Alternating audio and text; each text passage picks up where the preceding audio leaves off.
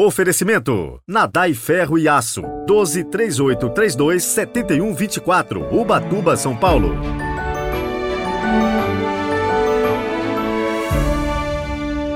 Bom dia, Padre Heriberto. Meu nome é Gustavo, eu falo aqui de Brodowski, interior de São Paulo.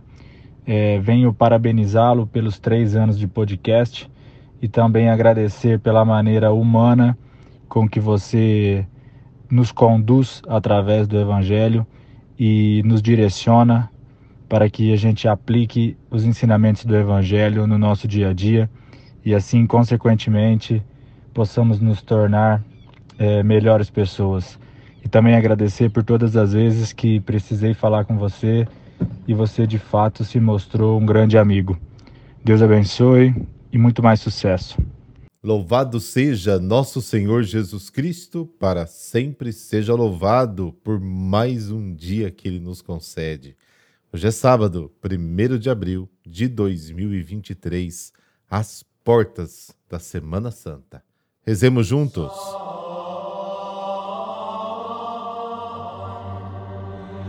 Pelo sinal da Santa Cruz, livrai-nos Deus, nosso Senhor, dos nossos inimigos.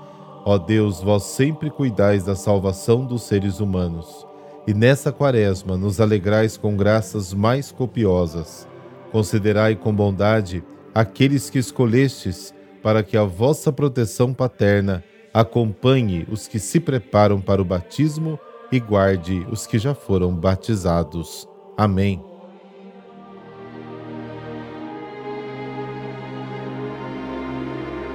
João capítulo 11, versículos de 45 a 56. O Senhor esteja convosco, Ele está no meio de nós. Proclamação do Evangelho de Jesus Cristo segundo João. Glória a vós, Senhor. Naquele tempo, muitos dos judeus que tinham ido à casa de Maria e viram o que Jesus fizera, creram nele. Alguns, porém, foram ter com os fariseus e contaram o que Jesus tinha feito. Então, os sumos sacerdotes e os fariseus reuniram o conselho e disseram: O que faremos? Este homem realiza muitos sinais. Se deixamos que ele continue assim, todos vão acreditar nele, e virão os romanos e destruirão o nosso lugar santo e a nossa nação. Um deles, chamado Caifás, sumo sacerdote em função naquele ano, disse: Vós não entendeis nada não percebeis que é melhor um só morrer pelo povo do que perecer a nação inteira? Caifás não falou isso por si mesmo. Sendo sumo sacerdote em função naquele ano, profetizou que Jesus iria morrer pela nação. E não só pela nação, mas também para reunir os filhos de Deus dispersos. A partir deste dia, as autoridades judaicas tomaram a decisão de matar Jesus. Por isso, Jesus não andava mais em público no meio dos judeus. Retirou-se para uma região perto do deserto, para a cidade chamada Efraim. Ali permaneceu com os seus discípulos. A Páscoa dos judeus estava próxima. Muita gente do campo tinha subido a Jerusalém para se purificar antes da Páscoa. Procuravam Jesus e, ao reunirem-se no templo, comentavam entre si: O que vos parece? Será que ele não vem para a festa? Palavra da salvação. Glória a vós, Senhor.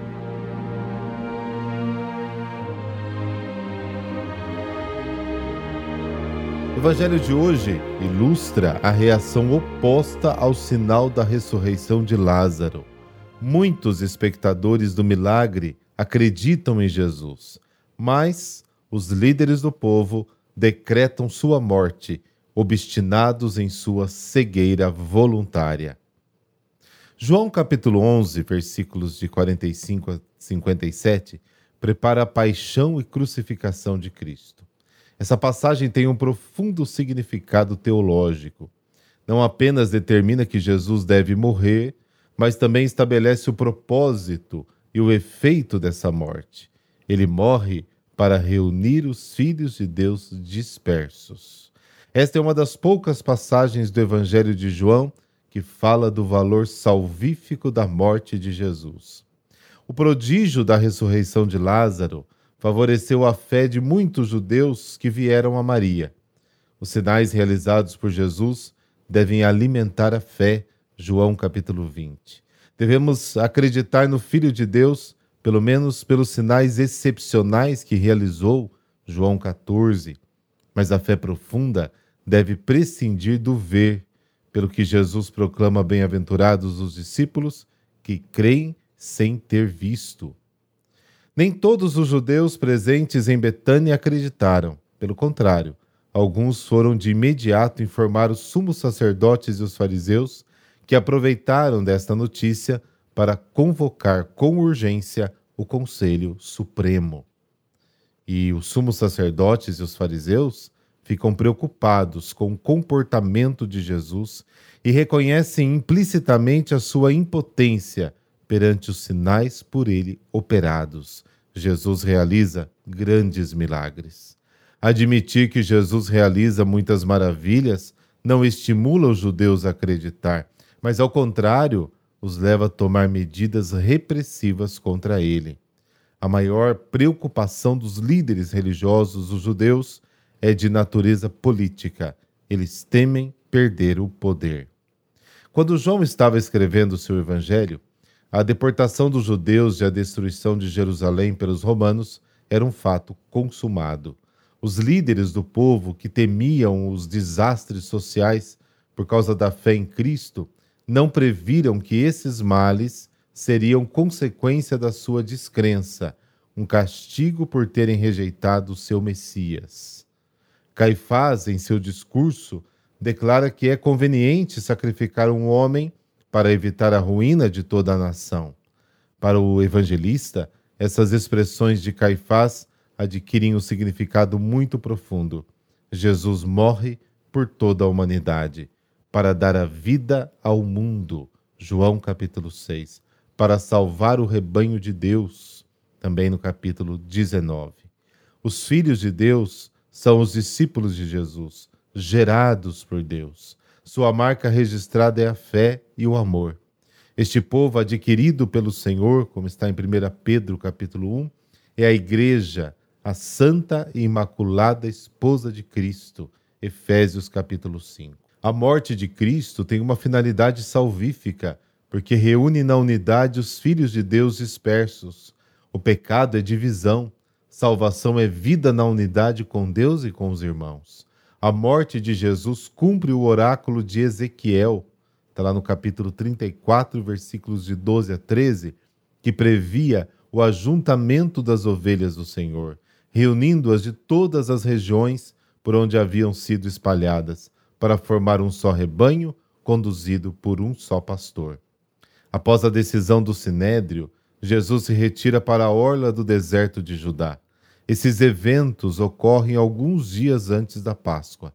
Os judeus que viviam no campo subiram alguns dias antes da solenidade para se purificar, segundo as prescrições da lei, submetendo-se aos ritos da aspersão com o sangue dos cordeiros, como está lá em 2 Crônicas, capítulo 30.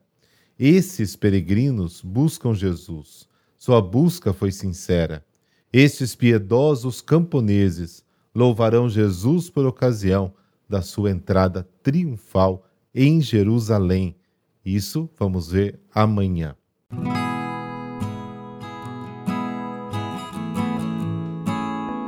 Hoje a igreja celebra São Hugo de Grenoble. Ele nasceu no sudeste da França em 1053 e era filho de um nobre soldado da corte.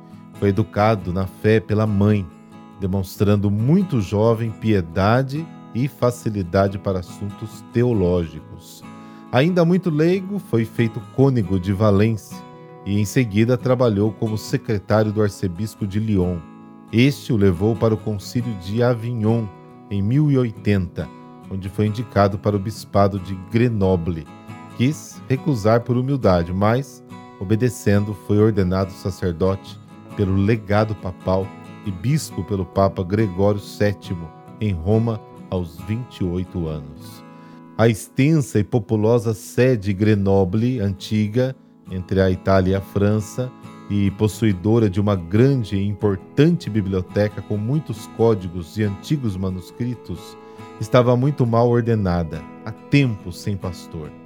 Havia problemas como a disciplina do clero, incluindo sacerdotes que desrespeitavam o celibato, e simonia, né, que são cargos eclesiásticos obtidos por compra, leigos que se apoderavam de bens da igreja e outros patrimônios depredados, dívidas com empregados da diocese, falta de catequese para o povo e por aí vai.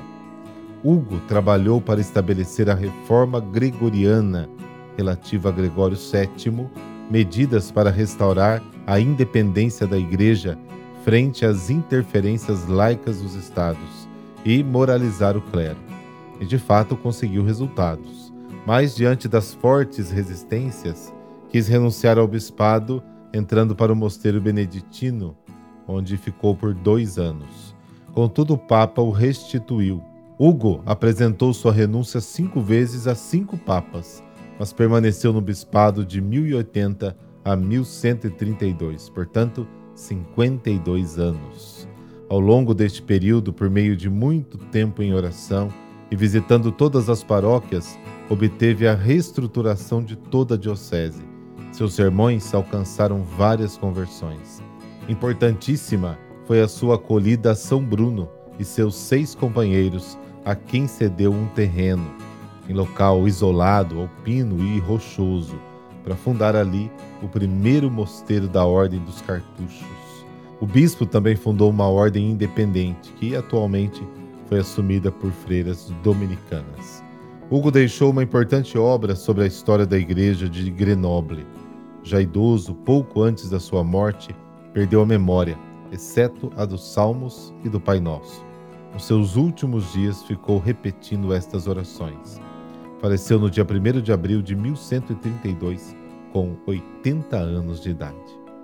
Senhor Deus, que sempre estais disposto a dialogar conosco pela oração, concedei-nos por intercessão de São Hugo de Grenoble a graça de favorecer esses momentos de íntima e frequente comunhão convosco, na humildade e sinceridade de coração e sempre lembrar do apoio devido às ordens contemplativas, colunas que sustentam este mundo, obtendo vossas benesses e impedindo maiores desgraças por sua vida de entrega orante. Amém. Abençoe-vos o Deus Todo-Poderoso, Pai, Filho Espírito Santo. Amém. Excelente sábado para você e até amanhã, se Deus quiser.